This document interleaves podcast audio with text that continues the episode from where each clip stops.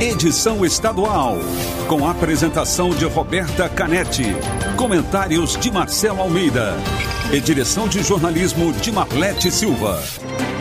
T-News. T-News. Oferecimento Caldo Bom. Porque bom é comer bem. E farmácias Nissei. Mais perto, mais que farmácia.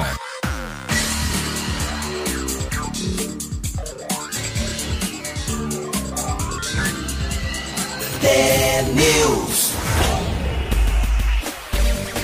São sete horas e um minuto. Um ótimo dia para você que está sintonizado na Rádio T, a maior rede de rádios do Paraná. Você ouve agora a análise do noticiário do Brasil, do Estado. Participa com a gente da programação pelo WhatsApp, o 41992770063, pelo Instagram ou Facebook T-News no ar. O T-News desta quinta-feira, dia 21 de janeiro de 2021 começa já. Bom dia, Marcelo Almeida. Bom dia, Roberto, tudo bem? Tudo bem, a gente tem um monte de coisa para falar, mas eu vou começar falando já sabe do que, né? É, do meu Puxa vida, quase que o Coxa leva mais uma Nossa ontem. senhora, faltou pouco, né? Que jogaço. Era um jogo interessante, ficou. O zagueiro, o Sabino, acabou ficando, acho que teve Covid, estava com febre, não foi pro jogo. Que daí só menino novo, né? Só guri da base, o zagueiro, lateral, lateral. Enfim, é um time diferente, mas muito legal, 3 a 3 Jogou com o sétimo melhor time do Campeonato Brasileiro. Fluminense. Fluminense, assim, né? Então é uma derrota, um empate, uma vitória, um empate que vamos para São Paulo ver o que é que dá. São Paulo ontem perdeu de 5 a 1 para o Internacional. O time do Márcio Martins ontem perdeu, roubaram o time do Márcio Martins, o, o fantasma lá em, em Belo Horizonte. Enfim, vida que segue, mas foi legal. É, acho que é. Ontem um cara me perguntou quando eu saí do estádio de futebol o que, que você acha do Curitiba. Pelo menos tem atitude, né? Pode ser que não tenham grandes talentos, não foi um time construído para a primeira divisão, mas a entrega, o propósito, a, a, a, a maneira com que os jogadores jogam já dá até um alento em relação aos torcedores. Eu não perdi as esperanças. O Coritiba está em não. 18º, vai derrubar o Vasco da Gama. É, mas é muito difícil, é muito Vai difícil. ficar na primeira divisão, esse é meu palpite. Derruba o Vasco ainda para completar. É, O Vasco perdeu de volta, hein? É, olha lá. O tal do Lucha lá não aguentou não, O que, que eu ganho se isso acontecer? Meu Quantos Deus cafés na prestinaria? Você ganhar, você, deixa eu ver. Você tem seis meses gratuito de tomar café todo dia na prestinaria. Ei, olha lá. Vamos ver se os ouvintes vão me ajudar nessa torcida, então. Que o Coritiba fique na primeira divisão e empurre o Vasco da Gama para a segunda divisão. Vamos lá? Bom dia a você, bom dia a todos os ouvintes do T-News. Vamos de Alma T. Alma T. Uma das coisas mais bonitas da vida é a amizade de alma. Aquela que não tem bobagem, que é rica de sentimentos verdadeiros, que é torcida e conexão, que é vibração positiva diante das nós, nossas conquistas, que é comunicação através do olhar. Eu tenho amigos, sim, que me mostram o tempo inteiro que vale a pena continuar acreditando no melhor do ser humano. E agradeço a Deus, agradeço a Deus todos os dias a oportunidade que Ele me deu de encontrar esses amigos durante esta minha nova jornada. Ó, já tem até a gente comentando. Você mal terminou, já tá o Moreira aqui, pura verdade, o Almatê de hoje. E vamos começar com o noticiário internacional, porque ontem foi a posse do Joe Biden. Conseguiu assistir o discurso dele, Marcelo? Nossa Senhora. Teve gente que achou sem graça, eu não achei, não. Eu achei Não, muito, não. muito bom. Lindo, lindo. Tem coisas chorar. lindas. Jennifer Lopes cantando é linda. Aquela Lady Gaga, uma presença enorme no hino. ah, muita coisa linda, muita coisa. A presença do, do, ah, do ex-presidente Bill Clinton, a presidente, ah, o Barack Obama com a ex-primeira-dama, Michelle Obama, ah, George Bush. ah, enfim, era um... Era um dia que não podia dar confusão, mas mais do que isso, tinha que ser uma grande virada de página. E foi.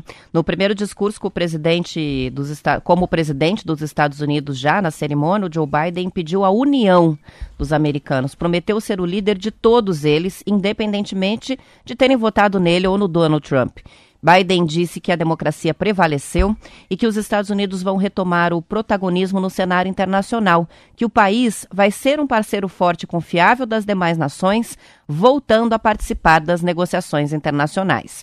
O presidente também ressaltou o fato de estar junto da Kamala Harris, que é a primeira vice-presidente negra da história, exaltando o local onde Martin Luther King fez o famoso discurso em 1963 em defesa dos direitos dos negros. Biden listou os grandes desafios que a gestão tem pela frente, pandemia, crise econômica, e elencou como terceiro ponto o combate ao terrorismo doméstico e a dissolução dos grupos de extremistas políticos de direita que pregam a supremacia branca e a superioridade masculina.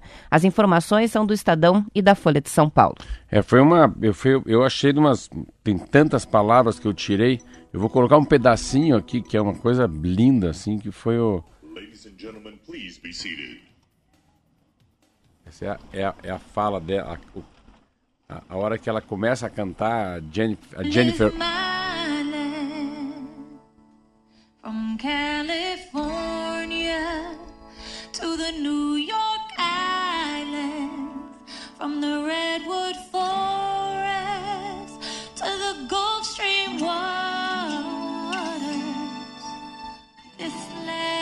Essa é a Jennifer Lopes cantando e essa ela traz uma uma mensagem que a América é bonita e a América é um, um país cativante que abraça as pessoas e no meio da, da, do, da música dela ela para e fala em espanhol, né? Para falar um pouco sobre os imigrantes. Então ela é muito legal, a Lady Gaga também. Mas o que mais uh, me impressionou ontem assim é, é, é que o mundo inteiro ficou muito preocupado com os 246 anos de democracia e aquela invasão que teve no começo do ano a pedido do próprio Donald Trump. Então, se você pegar o discurso, eu acho o discurso é feito por pessoas que têm uma capacidade de entender o mundo. E ele fala o seguinte: a gente vive uma grande crise no mundo. E os Estados Unidos é o grande locomotiva do mundo. É ele que coloca a regra no mundo. Então, primeiro, é uma crise econômica, é uma crise de identidade, é uma crise sanitária, é uma crise política. Ah, são 244 anos de democracia, uma democracia muito, com pilares muito grandes. Vamos comparar com o Brasil, com um país muito mais novo. A gente em 60 teve, teve interrompida a democracia, 1889 ainda era monarquia, depois veio a nova república, depois veio a, a ditadura, depois teve, olha, impeachment da Dilma, né? impeachment do Collor, ah, quase impeachment do, do próprio Michel Temer. Fala-se muito impeachment, fazem 10 dias, não sei que onda que deu no Brasil, que fala-se muito do impeachment do próprio Bo Bolsonaro. Então, os Estados Unidos precisava meter a mão, pé na porta e falar: cara, aqui é democracia. Aqui, branco, preto, rico, pobre, concurso sem curso, é, se é hétero, se é homossexual, vai ter os mesmos direitos. Isso que ele fez ontem. Então, ah, é uma. Ele é uma democracia muito forte. Ah, mais um ponto negativo para Donald Trump, aí foi Fujão, não participou da cerimônia. Isso tem uma, um valor emblemático enorme para os americanos, né? Ah, uma fala linda que não foi uma eleição de uma pessoa, foi eleição de uma causa. Isso é muito lindo, se vê. Não é o John Biden que se elegeu. Quem se elegeu foi a democracia. E ele tem um desafio enorme que é chamar 74 milhões de americanos né, que votaram no Donald Trump para se unirem a ele. Ah, ele, ele, ele fala uma coisa muito bem: se ele fracassar, a democracia fraca, é, enfraquece também. Os dois fracassam juntos. Ele tem um cara que tem muita facilidade com boas relações. Ele é um cara de muito diálogo e respeito. Isso é uma coisa muito forte. Ele pediu o fim da intolerância. Não dá para dividir o país, senão divide o mundo. E ele falou uma coisa que eu acho muito linda, isso é uma filosofia Ubuntu. Ele fala o seguinte: ouçam uns aos outros, vejam uns aos outros, mostrem respeito uns pelos outros. Então, mandou parar o muro também, é uma construção do muro que fica no sul da Califórnia, na cidade chamada Tijuana, é, divisa com, a, com San Diego. Então a construção do muro já parou derrubou nesse momento todas as restrições aos, aos imigrantes do mundo. É, tinha uma restrição enorme nos Estados Unidos a muçulmano. Então ele também ele entra e colo coloca também a, uma pá, né? coloca uma colher nessa coisa da, da, do fanatismo religioso, ideológico, que é muito legal. E mais do que isso, ele, ele acaba voltando para o Acordo Climático de Paris. Está... Opa, tá tocando aqui alguma coisa minha. Os Estados Unidos pede. Os Estados Unidos pede para voltar, eles voltarem para o Acordo de Paris. Quando ele volta para o Acordo de Paris, para o Acordo Climático, tudo muda. A China muda. Opa, porque o Brasil estava fora. E o Brasil ontem, você vê como é que é, né? Quem pode manda, quem tem juízo obedece. O próprio governo federal ontem mandou uma carta para os Estados Unidos que eles, eles vão rever a posição deles em relação ao clima. Porque não dá para ficar contra os Estados Unidos. E isso teve aqui um erro, nós falamos na rádio, quando o próprio Bolsonaro e o filho dele foram apoiar o, o, o eles foram apoiar pessoalmente a, a candidatura do Donald Trump. Eles não podem, é um país que está em jogo. Vai que ele perde. O que, que deu? O Donald Trump perdeu. Então, ontem, não estou aqui pedindo, nem analisando, nem sendo mãe de Ná para falar da eleição para presidente da República. Mas ontem, muito, muito, muito. Quem perdeu muito ontem é a reeleição do Bolsonaro. Participações que chegam dos ouvintes. O Joel diz a democracia americana é tão forte, tão forte, tão evidente que um presidente que perde em número de votos é eleito por número de delegados. Foi melhor que o Trump não participasse da posse, com certeza haveria alguma confusão. E o Zênio de Pinhão pergunta Marcelo: o presidente Bolsonaro perde prestígio com a saída de Trump? Perde, eu acho que perde. Não que ele perca prestígio. Primeiro que ele vai ganhar prestígio, porque ele vai voltar. Então ele vai voltar para o acordo do clima, ele não vai bater no John Biden. Mandou a cartinha bonitinha então, lá para o Biden. É, é aquele que quem pode manda, quem, né, quem tem um pouquinho de juízo obedece, mas está tendo uma linha no mundo de, de, tirar os populistas. Né? É bom sempre entender por que, que o Bolsonaro chega. O Bolsonaro falou uma palavra que o povo queria ouvir. Ou 50% da população, 70%, que é a palavra que ele falou assim: eu odeio o PT. E isso deu eleição para ele. Ele, teve, ele foi muito corajoso, ele foi muito mais virtuoso que o Álvaro Dias, que aquele Henrique Meirelles, do que o Ciro Gomes. Ele conseguiu, em poucas palavras, ganhar uma eleição. E também, às vezes, eu acho que me encanta. Me encanta. O cara fala, oh, ladrão bom é ladrão morto. A palavra é curta. Opa, esse cara tem coragem. E é assim que chega a linguagem lá embaixo, né? 212 milhões de habitantes. E era uma, um momento que tinha muita corrupção, muito lava-jato, muito Sérgio Moro, muita gente preso, Lula indo para a cadeia. Então ele ganhou a eleição numa ausência de uma grande liderança. Ao, ao contrário do que vai acontecer agora, eu acho que a próxima eleição é um candidato, do, um candidato com muita prudência, com muita temperança. 7 horas e 3 minutos, intervalo. É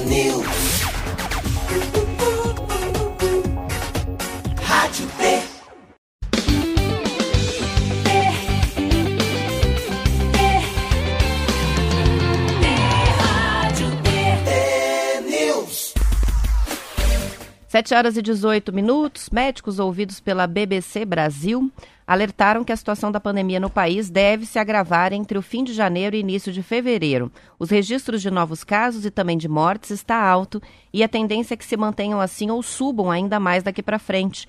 A reportagem aponta alguns fatores que ajudam a explicar o momento da pandemia no Brasil. O primeiro é o já tão falado efeito das festas de fim de ano. É que a transmissão do vírus pode até ter ocorrido durante as festas, mas a necessidade de ficar num hospital ou até mesmo a morte do paciente leva semanas para acontecer, segundo o estatístico Leonardo Bastos, que é pesquisador em saúde pública da Fiocruz. Em linhas gerais, o indivíduo que é contaminado pelo coronavírus pode demorar até 14 dias para ter algum sintoma. Nesse interim, ele pode transmitir o vírus para outras pessoas, criando novas cadeias de transmissão na comunidade. Já nos quadros mais graves da doença, os pacientes podem ficar até cinco semanas num leito de hospital. Com isso, a sobrecarga sobre o serviço de saúde vai se acumulando. Outro fator que está pesando são as mudanças genéticas sofridas pelo novo coronavírus, que se acredita ter ficado mais contagioso. A reportagem nota que, por mais que essas variantes não tenham sido relacionadas a quadros mais graves da doença, podem ter um efeito indireto na mortalidade. Afinal, se mais gente pegar a doença, o número de internações e de óbitos também sobe. Interessante essa, essa, essa, essa, essa visão. Eu achei que era uma visão que era para 15 dias do Réveillon e do Natal. É, primeiro, essa sensação que a cepa aí, né? A velocidade é mais alta, que mais gente vai pegar, aglomeração do Natal do Réveillon Ah, tá essa é uma indecisão, mas também tem que olhar pelo outro lado que a vacina chegou, a vacina vai dar uma, uma, uma acalmada nessas matérias que a gente vê. Eu, não, eu acabei comprando ontem, mas também com o jogo do coxa eu não li. Eu li algumas partes que falam o seguinte: uma revista Veja, Saúde, ela fala exercício. Exercício ou dieta, desculpa. Ambas são essenciais, mas qual delas prioriza se a meta é perder peso e ganhar saúde no novo normal? Então essa revista traz uma matéria muito legal, é que é, o que, que, é mais importante? Fazer um pouquinho mais de exercício ou baixar um pouco a, a comida mais calórica? Então, é, qual que é a estratégia de, de emagrecer um pouco ou cuidar do corpo para uma nova onda de Covid? É muito legal. Então tem. Amanhã eu vou ler, daí a gente pode até colocar na pauta. Ele fala assim: principais, os princípios da alimentação nota 10. Não precisa comer a cada três horas, precisa. Dê prioridades ao café, almoço e jantar. É, não corte grupos alimentares, não coma aquilo que não gosta, fuja das dietas mirabolantes, tenha cautela com alimentos mágicos, programe sua refeição e exercício mesma coisa. Vamos dizer, teste tua modalidade, é, trace mais meta possível, vá no seu ritmo, se organize, convide amigo, lembre-se da sensação. Então é uma passagem, assim, às vezes eu. É quase eu, um manual aí. Eu faço muito disso, assim, quando eu não posso nadar ou fazer ou andar de bicicleta, eu como menos. É uma compensação. Eu não vou fazer nada hoje porque hoje eu não vou queimar 600, 700, 800 calorias. Então eu vou abdicar desse almoço, vou comer um, uma coisa mais leve, não vou almoçar arroz, feijão, ovo frito qualquer coisa assim. E mesma coisa café da manhã. Ah, não, não, ontem eu comi muito, não, não fiz exercício, então eu vou só no café preto. Vou aguentar até a hora do almoço, não vou comer bolachinha, não vou comer queijo branco, não vou comer pão de queijo. Então é, é isso, assim. Como é que a gente pode enfrentar uma nova Covid, uma nova cepa? Não precisa ser Covid, o que pode ser, o que pode ser criado nos próximos 10 anos, que se a gente tiver um pouco mais de imunidade, a gente tiver um pouco mais de capacidade de resistência, né? resistência muscular, né? o sangue está mais fino, a, a, postura é diferente, né? A, quais são os ingredientes que a gente tem que comer, mesmo que não goste, ah, é agrião, comer agrião, ah, um pouquinho mais de, sei lá, de espinafre, retira um pouco o arroz branco, coloca um arroz integral, né? É, aumenta em um litro de água por dia, retira totalmente o refrigerante, tem que banir da tua vida o cigarro, porque quem morreu de Covid já tinha um antecedente de ter fumado há 30 anos atrás. Então, é, o que, que a gente pode fazer que não depende de um médico, que não depende da enfermeira e que não depende também de uma vacina que venha de Oxford? Só depende do nosso estilo de vida. Amanhã vamos falar mais sobre esse assunto. Vamos, pode colocar amanhã, ó, escreve lá. Exercício ou dieta? Veja a saúde. Beleza. Já está pautado. Já está pautado. 7 horas e 22 minutos. Vamos para a previsão do tempo agora que chega com o Zé Coelho. Tempo e temperatura.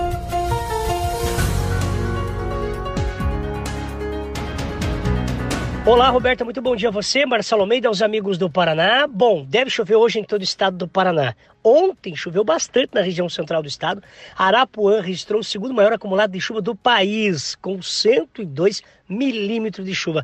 Essa chuva pegou também Guarapuava, Ponta Grossa. O destaque fica para Ponta Grossa. O rio Ronda transbordou e uma das faixas da BR-376 precisou ser interditada com o transbordo, o rio acabou revelando muito lixo e a BR precisou ser interditada pela PRF. Foi realizado o trabalho de remoção de detritos. Bom, para hoje, risco de temporais, queda de granizo, também para a região leste, e atenção, grande acumulados de chuva.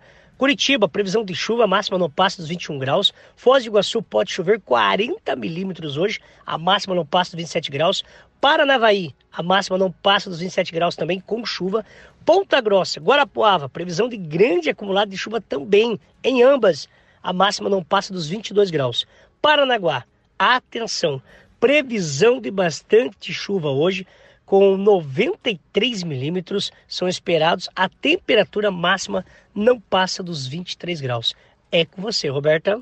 Obrigada pelas informações, Zé Coelho. São 7 horas e 24 minutos. A Ambev vai investir 370 milhões de reais na cervejaria de Ponta Grossa para ampliar a capacidade de produção das cervejas puro malte e também de uma nova linha de invase para abastecer sul e sudeste do, do, país. A empresa também vai colocar 15 milhões de reais na fábrica de refrigerantes que está instalada em Almirante Tamandaré, na região metropolitana.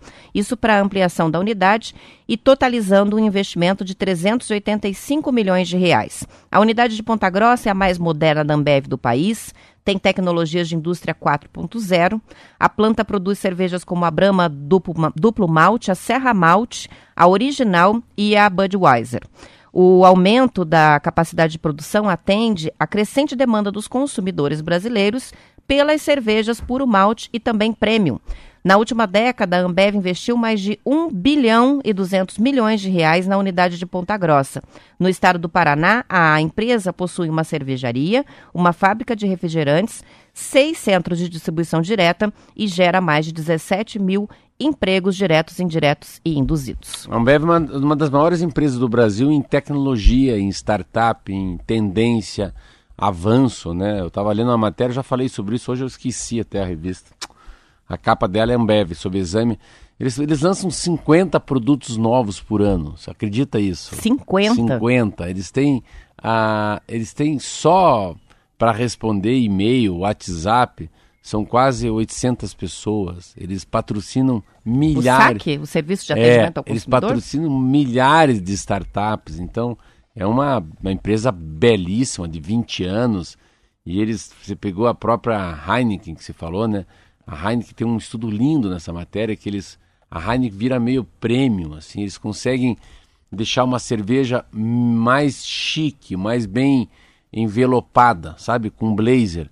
E na pandemia também eles acabaram conseguindo é, ficar numa tendência de venda muito grande, né, por causa do home office e dos deliveries. E então eles acabaram levando para dentro da casa das pessoas uma, um produto melhor do que vende em bar. Então, e a foram... Heineken super compete com a Bud e também com essas outras marcas de cervejas, que nem a Serra Malte, que é puro malte, né? As pessoas têm preferido as cervejas puro malte. É, a, não é o caso da Bud, mas a Bud é uma cerveja melhor, né? Entre é. as cervejas Pils. Então, o Heineken e, e, e, a Bud competem bem Quando eu ali. sei que você toma cerveja ou não, você está 100% correta, sabia? Ah, é? Porque na matéria fala isso. É muito legal. Olha, não li Eu a matéria. é, fala da tendência da, da, do gosto pelo malte. Malte duplo. Eu não vou lembrar agora porque eu não trouxe a revista aqui. Mas está bem, bem legal. É bem por aí que eles falam. E eles, a, e eles acabam. É, você vê, eles têm uma, uma, uma capacidade de. A cerveja está tendo uma capacidade enorme de se antecipar de tendência. Então eles estão numa. O que, que o jovem de 18 anos quer tomar, o que, que aquele tem 30 anos. Então, a Ambev tem uma capacidade de fazer cerveja conforme a, o tipo das pessoas, o nicho de pessoas, a idade, os costumes, o bolso também. Até ele estava nessa matéria falando que algumas cervejas deles não são baratas. Mas as pessoas, na hora de comprar cerveja, elas querem aquela cerveja que tem alguma coisa a ver com eles. Então, exemplo, quer ver? O que, que eles falavam? Ah, os cantores. Até isso tem uma tendência. Eles mudaram um pouco música sertaneja, Anitta. Eles estão numa. O pagodão, né? É, eles estão numa pegada diferente. Assim, Daqui a pouco vai tocar um jazz na propaganda de eles, cerveja. Eles querem. Tá gourmetizando. Isso, eles querem, é, em relação à música, eles falavam o seguinte: ah, é que eles queriam pegar alguém que era transversal, que pegava todas as gerações, mas não era de um nicho do pagode, do samba, da, da da, da, orquestra sinfônica, mas alguma, algum cantor que levasse essa imagem. Então, é muita coisa. O que envolve a cerveja, olha, é muito mais do que vender cerveja. É um estilo de vida. O Luiz está dizendo para a gente aqui que a Bud usa o arroz no lugar do milho na receita, né? Ela não é um puro malte, mas é uma cerveja diferente porque é o arroz no lugar do milho. As outras cervejas, né? Brahma, Skol, as cervejas nacionais, é tudo feito com milho. Agora, olha que dado interessante, mas o investimento da Ambev está acompanhando um crescimento da produção de bebidas no estado é, que foi registrado no ano passado, mesmo com a pandemia. É isso Segundo aí. o IBGE, o setor cresceu 5,2% entre janeiro e dezembro, e isso é comparação com o mesmo período período de 2019. Apesar de acumular perdas no ano passado, a indústria paranaense está acumulando sete, sete meses seguidos de alta depois de abril. Então, só cresceu a venda e a produção de cervejas é, no é, Paraná. É, é, a, é a que se fala assim, a arte da guerra, né? É um é, estado de sítio. Quando vem a pandemia, Ah, falta papel higiênico. Pô, todo mundo saiu correndo para comprar papel, papel higiênico. Daí, pão. Papel higiênico, pão e o quê? Cerveja. Cerveja aumentou, a venda de vinho aumentou. Claro que aumentou, mas não aumentou tanto porque os restaurantes fecharam. Mas a cerveja eu já tinha visto essa matéria que eles aumentaram muito por quê? Porque a pessoa levou mais do que toma. Então assim, não, você não toma, eu sei que você toma cerveja. Você não toma, toma cerveja no bar lá, você e o Marco. Aí vocês pararam no bar que o bar fechou. Mas vocês não tomam tanta cerveja no bar como aqueles dois engradados que se trouxeram para casa. Então as pessoas compraram e acabaram estocando cerveja em casa. Você lembra que a gente chegou a noticiar que aumentou o volume de lixo doméstico, doméstico de, latinhas de latinha. durante a pandemia, é. né? Porque as pessoas estão bebendo dentro de casa. Para fechar, o John está participando com a gente, dizendo que Ponta Grossa tem uma enorme vantagem, que é a reserva de água em abundância para perfuração. Ele fala do aquífero Guarani. Boa. Eu não sabia disso, mas tem a ver aí para a instalação 7h30, das vamos embora, né? 7h30. Vamos terminando a edição estadual, intervalo, na volta noticiário local. Amanhã é sexta-feira já, Opa, hein? Graças a Deus. Amanhã tem conto. desafio, tem conto, tem, Tem tudo rádio, que tem o ouvinte tudo, tem, tem direito. beijo, tem café. Um beijo até amanhã.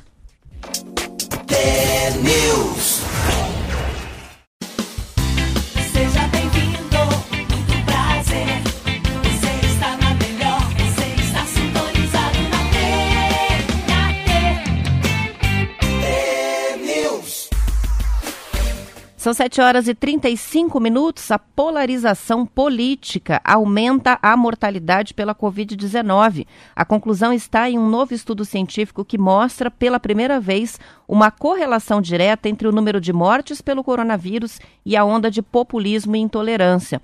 Segundo o Estadão, o trabalho foi feito em países da Europa, mas traduz também o que está acontecendo no Brasil. A pesquisa avaliou 153 regiões de 19 países. Os maiores níveis de polarização indicam um número de mortes bem maior.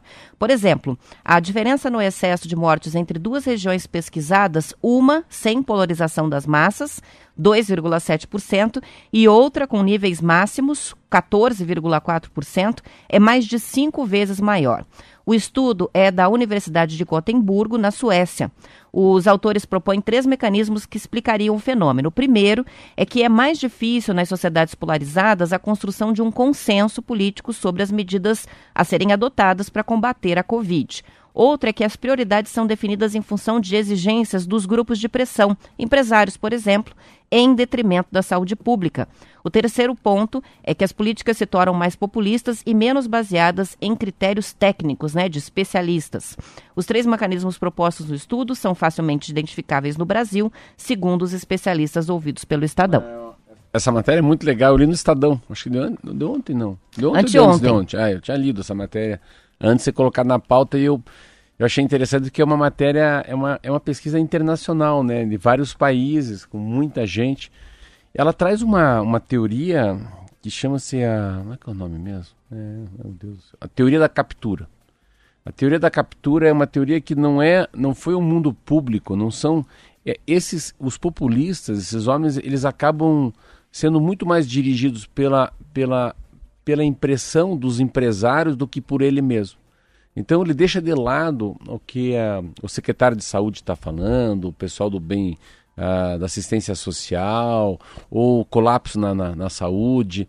Então ele não fica olhando esses termômetros. A UTI como é que está? Respirador como é que está? Ah, como é que está o contágio no bairro mais pobre? A venda de máscara, né? A chegada de álcool gel, comportamento na rua, transporte público, não. Ele é pressionado por um poder econômico.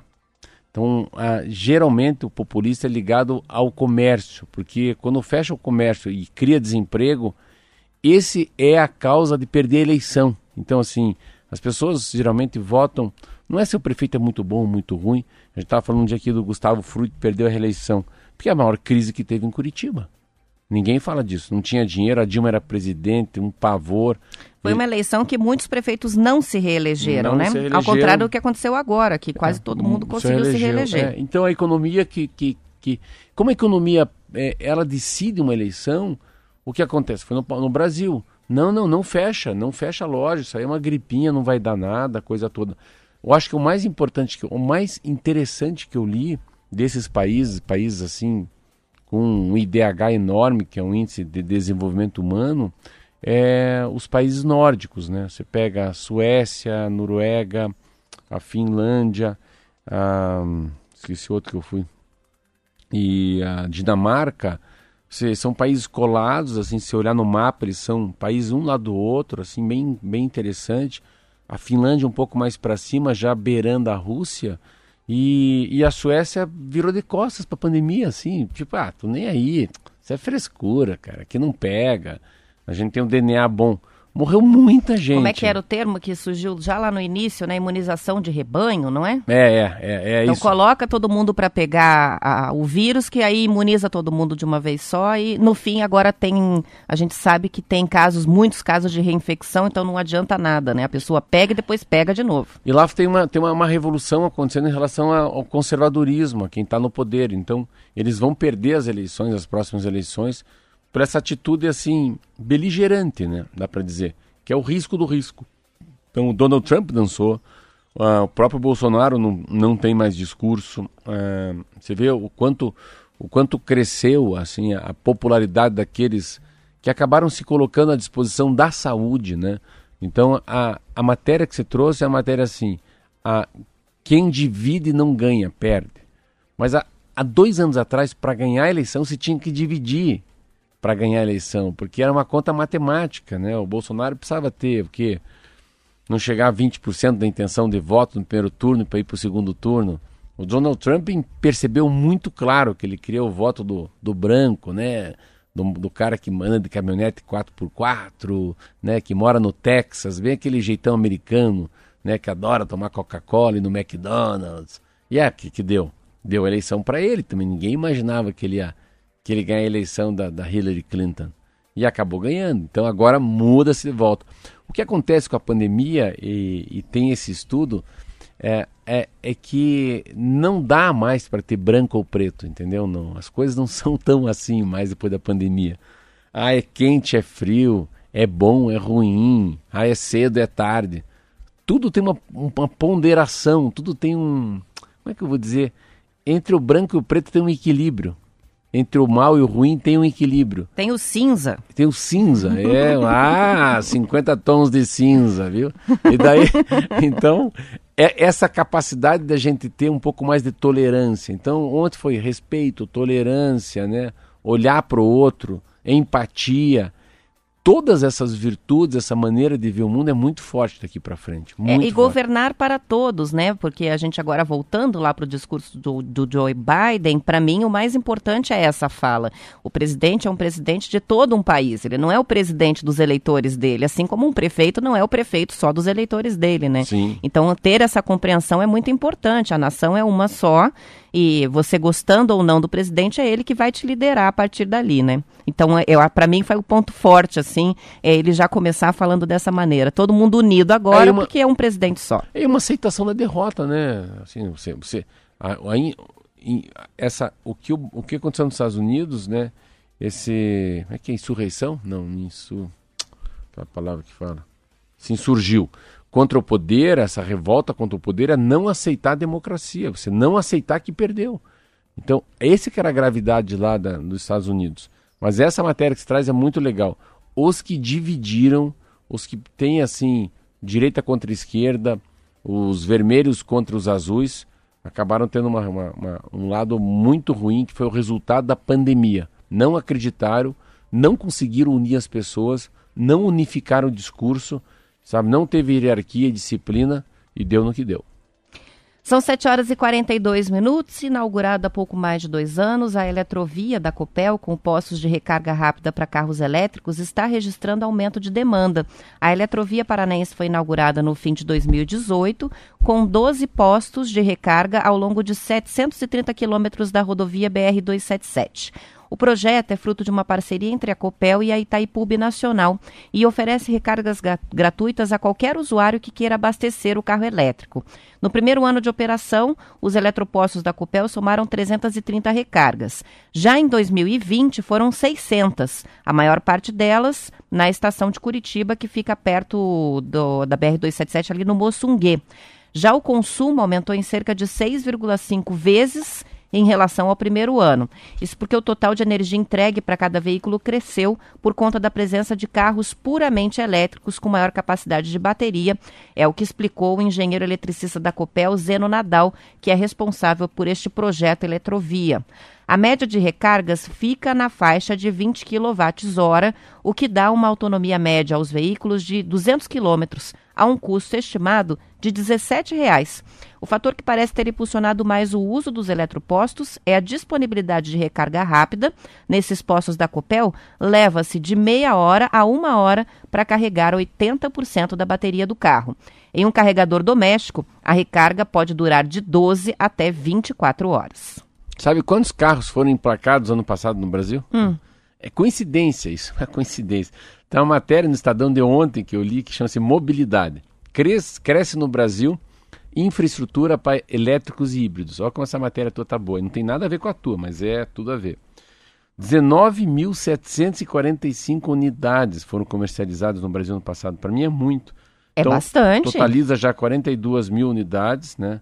Considerando elétricos e híbridos. Mas tem uma matéria muito legal, olha aqui, ó. Você vê como o Paraná está bem nisso mesmo. É, uma, é um prolongamento do que você falou. Paraná e Espírito Santo. Outra iniciativa relevante aconteceu em dezembro de 2018, com a abertura da companhia, com a abertura pela Companhia Paranaense de Energia, nossa Copel, da Eletrovia no estado que liga do Porto Paranaguá até Cataratas, do Iguaçu, em Foz do Iguaçu, considera a mais longa do país, 730 quilômetros, Roberta, de extensão. A Eletrovia conta com 11 eletropostos, e todos na BR-277, localizados na cidade de Paranaguá, Curitiba, Palmeira, Fernandes Pinheiro, Prudentópolis, Candói, Laranjeiras do Sul, Ibema, Cascavel, Matelândia e Foz do Iguaçu. Cada um dos equipamentos tem 50 kVA de potência e três tipos de conector, próprios para atender os modelos de carros elétricos ou híbridos disponíveis no país. Então é muito legal, porque o Paraná, eu nem sabia disso, tá? É um Paraná que está tá muito bem. Carros, ano passado, 19.745 foram registrados nos Detrans, 42 mil unidades tem no país, 500 postos de recarga em rodovias e locais públicos, estima hoje a, a, o pessoal de energia. A 15 minutos. Confira os tipos de recarga, olha que coisa louca, e suas características. 15 minutos, 150 kW, ultra rápido, de 10 a 15 minutos de carregamento. 30 minutos, aí já é 50 kW. Esse aí é quase como abastecer com combustível é muito, convencional, muito, né? muito. 15 minutos é o que Então, a gente gasta para abastecer o carro. A, a- potência da- do, do carregador, tem um aqui que é 7,4 kW, de 110 a 130 minutos. Aí quando vai para 22 kW, de 40 a 50 minutos. A 50 kW, daí você põe em 30. Se for 150 kW, quilowatts em 15 minutos, teu carro elétrico. Olha, eu, a gente podia começar a falar mais, porque esse assunto, Roberta, vai ser muito forte, cara. Tem uma matéria nesse jornal que fala assim, a década dourada do carro elétrico.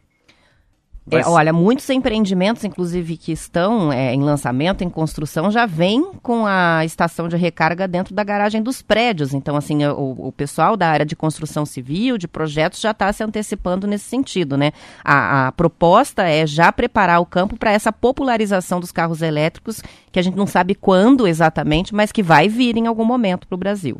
Eu, o próximo carro que eu comprar, eu vou comprar um carro elétrico. Carro elétrico. Parece que está desligado, né? Parece É, que anda é, desligado, tem é. barulho nenhum. É, é, mas é, eu, eu andei num carro daqui até o CT do Juarez, que é do G6 do Curitiba, um carro lindo, não sei que marca, acho que Jaguar.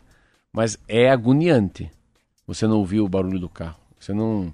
Você sai do, do sinaleiro, você não ouve, é um. É muito. É, um, é insuder. É, é, É um silêncio ensurdecedor, é isso? Parabéns. São 7 horas e 47 minutos. A gente vai fazer um rápido intervalo. Já voltamos com mais notícias.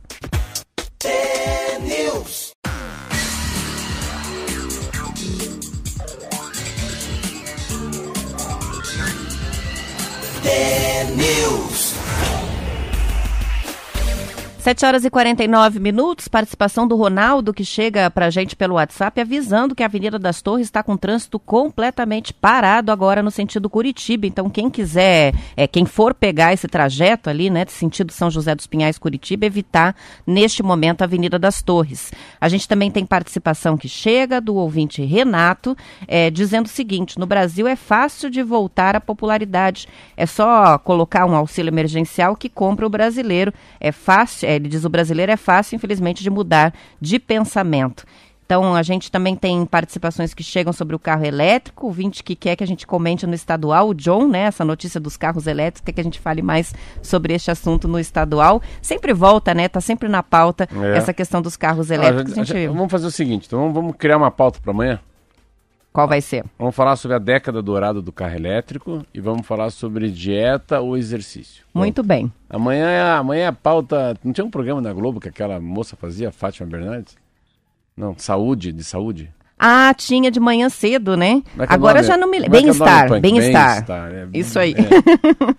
Amanhã vai ser bem-estar. Aqui vem a Note News Bem-Estar com a gente aqui. Isso aí. Não é bem-estar, é bem-estar. Bem-estar. São 7 horas e Ah, 50 deixa eu falar minutos. uma coisa antes. Deixa eu falar uma coisa. Olha que coisa mais linda. Eu queria contar isso. Ah, ia contar amanhã quando de volta. É, a revista Exame trouxe um negócio que é muito louco, que é o que as pessoas pensam sobre as tendências. Lição fora da curva. Olha que interessante para vocês que estão aqui no estúdio, vocês vão achar muito legal. Ah, sabe, não sei se eu li isso ontem, o que, que o dono do Banks falou. Falei sobre essa? Não, falou. Não. Olha o que o dono do Banks falou, o Alfonso aqui de Curitiba. Ele falou assim: olha, sobre um negócio. Se você consegue explicar seu trabalho para seu avô, provavelmente tem uma vantagem competitiva. A simplicidade e a capacidade de explicar uma ideia sem confundir o interlocutor ajudam as pessoas a entender seu propósito e decidir se vão apostar ou não em seu negócio. Você falou sim, mas você estava sem a revista. Então você mencionou que ele tinha falado, mas não tinha lido Olha a essa frase outra inteira. aqui. Olha essa outra aqui do, confu- do conf- cofundador do Quinto Andar, André Penha. Se você tem um sonho, um projeto que deseja profundamente tirar do papel, não crie um plano B. Vá para o tudo ou nada e só pense em qual será a sua alternativa quando der errado. Não antecipe o fracasso. Olha essa outra. Identificar. Essa aqui é o fundador da Wildlife Studios. Ele fala o seguinte: identificar uma tendência que pode mudar o comportamento das pessoas é um caminho para ser grande no longo prazo. Então, isso aqui é o Steve Jobs. O, cara muda teu comportamento. Então, identificar uma tendência que pode mudar meu comportamento da- das pessoas é o caminho para ser grande no longo prazo. Então, se você muda meu comportamento de alimentação, se você conseguir com uma calça mudar o meu estilo de, de usar uma calça, um tênis, um boné, eu mudei meu comportamento para muito tempo. Porque eu não quero mais ser o que eu era.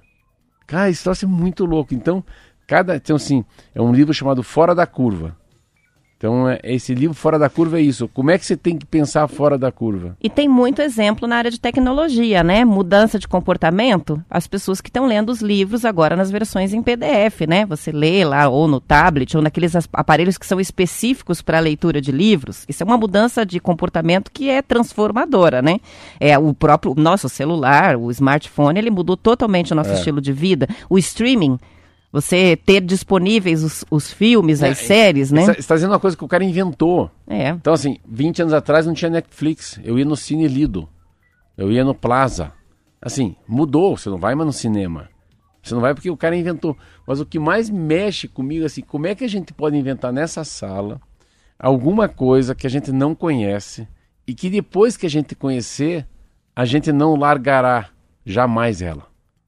É muito, é muito legal. E, e essas pessoas têm essa capacidade. Eu penso muito, engraçado, eu penso muito em comida e em roupa. Eu. Então, assim, eu não quero usar a roupa que eu usava cinco anos atrás. As minhas camisas eram muito grandes, assim, eu colocava a camisa por dentro da calça e cinto. Eu só quero usar a camisa por fora da calça agora. Mas elas estão sobrando muito. Então, como é que eu, qual que é a marca que vende camisa? Se eu colocar para fora da calça, fica perto da cintura, mas não fica para baixo do cinto, entendeu não? Sim, fica, num- fica, é, um, um- fica um look equilibrado, vamos é igual assim, né? gravata. A gravata não pode ficar perto do colarinho, nem pode passar do cinto. Isso. Parece o Didi, lembra dos Trapalhões? Lembrei agora, veio a- de imediato, assim, a cena dele. Parece o Didi Mocó. É, você vê, eu estava um dia conversando com o Fábio, que é meu sócio na prestinaria, ele falou, Marcelo, há- cinco anos atrás gente vendia, sei lá, sei lá quanto que era, mil croissants por mês. E hoje a gente vende quase 14 mil croissants por mês. Então, para essas pessoas que comem croissant, elas mudaram, mudaram de hábito. Elas passaram a comer queijo e presunto no croissant e não no pão francês. É uma mudança de hábito. Difícil esse cara vai voltar para o pão francês. Porque faz, faz agora um pouco mais de, de racionalidade e bom senso ele comer o croissant. Café. Café é um negócio louco, cara. Café é um negócio louco. Nunca na vida as pessoas tomavam café expresso com leite. Porque inventaram uma máquina que, que vaporiza, né? Emulsifica o leite. Então, café latte. Você vê, você vai no Brasil, o cara fala café com leite, o cara fala cappuccino ou café latte. Mas o cara não chega na padaria e fala, quero café com leite. Era o famoso pingado, né? Pingado. Mas com expresso não funciona, é. só com café filtrado. A gente tem uma participação aqui interessante do Alexandre, ele está sugerindo o nome do quadro, né? Você falou do bem-estar, ele botou T-Star. Gostei. Tu. T-Star. Tem estar. É aí. Podemos pensar mais pra frente aí, programas especiais amanhã para a falar gente de começa saúde, o programa com, a gente começa o programa com a música da TT Espínola. Isso aí. Bom, vamos falar sobre a vacinação, apesar de todos os avisos sobre o esquema de vacinação, que é por agendamento em Curitiba. Vários idosos compareceram ontem ao Parque Barigui na esperança de receber as doses da Coronavac. No espaço que foi batizado de Pavilhão da Cura, começou oficialmente ontem a vacinação na capital. A primeira a receber a dose foi a enfermeira Silvana Maria, trabalha na UPA do Boa Vista. Também foram vacinadas na cerimônia outras quatro pessoas. E uma delas, que curioso, é o médico Igor Onaka, de 39 anos, que muita gente viu nos jornais. Por quê? Ele é socorrista do SAMU e ele foi agredido lá em abril do ano passado ao informar o diagnóstico de coronavírus a um paciente da UPA Sítio Cercado. Depois a prefeitura informou que esse paciente, que não queria ser internado, sofre de transtorno mental. A secretária municipal de saúde, Márcia Ursulac, ontem reforçou que os grupos prioritários que estão recebendo a vacina nesta primeira etapa são apenas os profissionais de saúde convocados, idosos de instituições de longa permanência, os cuidadores deles e os indígenas. Todos devem se cadastrar no aplicativo Saúde Já para agendar a vacinação. Não adianta ir direto no Barigui. As informações são da Gazeta do Povo e Sabe, bem eu vou Paraná. falar a verdade. Cada vez que fala da Márcia Ursulac, você vira a Márcia Ursulac. Você fala como ela. Eu tenho medo dela, cara. Ela me coloca tanto respeito, aquela mulher. Meu Deus, se ela fosse minha pediatra ou criança, eu nunca ia nela. Ela é muito brava, cara. Eu gosto muito dela. Já viu falar, viu a Márcia Ursulac falando? Vou adotar o ve- tom dela em casa para ver se me não, obedece. Cada vez que ela fala, ela, ela dá um pito na gente. É impressionante, cara. Ela- Ai, meu Deus, que medo! Aí vem o Beto Preto lá. Beto Preto? O, é, o- o Beto Preto é o secretário Não, não, estadual, daí né? o Beto, Preto. Beto Preto é meio, meio bolachão. Ah, ah, ele é o do Ele é mais bonzinho, né? Não, Beto Preto não. Beto Preto eu não, sai de mão dada com o Beto Preto com a Márcia, não. A Márcia bate muito na gente. Mas Você é- fala muito dela, é da próxima vez que tiver Eu coletiva, você, pe- vou separar um trecho pro ouvinte entender o que, É. que a gente tá falando. Um trecho é das broncas que ela dá. Porque é, eu acho ela muito autêntica. Eu tenho um pouco de medo dela, né? Que eu falo. Mas ela é muito autêntica porque ela, ela relata a verdade, né? Ela fica em casa, não tem nada que se aglomerar, álcool gel na mão, máscara no rosto. Então ela assim, ela tem um lado. É um tom assim, isso É. aqui não é brincadeira. É, não é- isso mesmo, que não é brincadeira. Só que é, é jogo é jogado. E ela tem uma coisa muito legal, porque ela fala, parece que ela fala como parente da gente, sabe? Eu acho muito louco isso. Parece que ela não é uma secretária. Tanto que cada vez que ela vai falar na televisão, fala, será que eu vou desligar? Parece que o recado é pra mim, entendeu? Não. E isso tem uma força. Se eu acho que ela fala pra mim, puxando a orelha, muita gente tem a minha sensação que eu. Ai meu Deus, lá vem a dona Márcia, sabe? Mas eu acho muito Eu legal. me lembro de uma das primeiras coletivas que era ela dando uma bronca nos velhinhos. Como é que podia aquela quantidade Ah, é. de idosos circulando no transporte no coletivo, transporte, é. sendo que a ordem era ficar, em, Ficar em casa. casa. Então, e ela deu uma bronca nos idosos, É. porque estavam circulando. Enfim, essa é a secretária de saúde de Curitiba. É, vamos, vamos separar a próxima coletiva para os ouvintes entenderem, talvez não tenham ela um dia. acompanhado. Eu preciso contar pra ela. Eu preciso ela. contar pra ela. Ela vai chegar aqui e falar, Márcia, eu morro de medo de você. Olha, quem vai te fazer pergunta é a Roberta Canetti, eu só quero observar, tá? Ai, ai, ai, jogou pra mim ainda a bomba. São mulheres, vocês se entendam.